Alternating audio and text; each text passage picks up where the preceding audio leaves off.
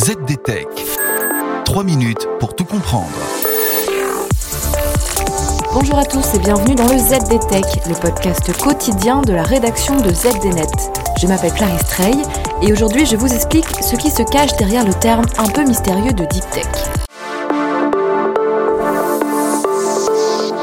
D'après Jean-Noël Barrot, actuel ministre délégué chargé de la transition numérique et des télécommunications, la prochaine vague d'innovation viendra du quantique, de l'IA, de la 5G, du cloud et bien sûr de la cybersécurité. Autant d'innovations portées aujourd'hui par les jeunes pousses qui se réclament de l'écosystème de la deep tech. Mais la deep tech, qu'est-ce que c'est, me direz-vous? Eh bien, ce terme, un peu fourre-tout, désigne, pour faire court, les startups qui proposent des produits ou des services basés sur des technologies dites de rupture. Cet écosystème est par nature très connecté au monde de la recherche, mais son objectif, in fine, est de passer à l'échelle industrielle.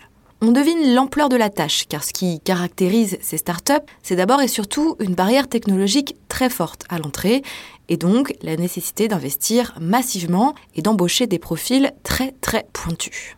Pour que ces jeunes pousses d'école, elles ont donc besoin d'un soutien, et c'est là que le gouvernement a décidé d'intervenir en lançant cette année un programme d'accompagnement dédié aux startups françaises de la deep tech, baptisé le French Tech Deepnum 20.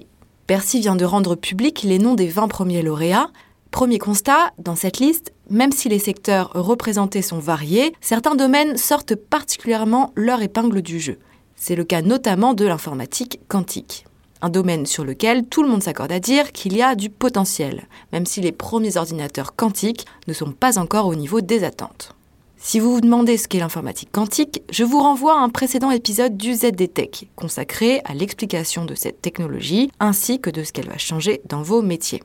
Mais revenons à notre programme. Dans cette première édition, trois startups quantiques ont été sélectionnées par le jury. Et ce n'est pas n'importe lesquelles, on parle ici des fleurons français du quantique. Il y a d'abord la start-up Pascal, dont le projet est de construire des ordinateurs quantiques à partir d'atomes neutres. Ensuite, on retrouve la start-up Alice Bob, qui travaille sur un ordinateur quantique universel et sans erreur, basé sur son concept de qubit de chat, en référence au chat de Schrödinger. Enfin, la jeune pousse Candela fait aussi partie des lauréats. Cette start-up, spécialisée dans la photonique quantique, veut développer un ordinateur quantique optique complet. Chacune de ces trois startups, dont la notoriété ne fait que grandir, mise sur des approches technologiques différentes.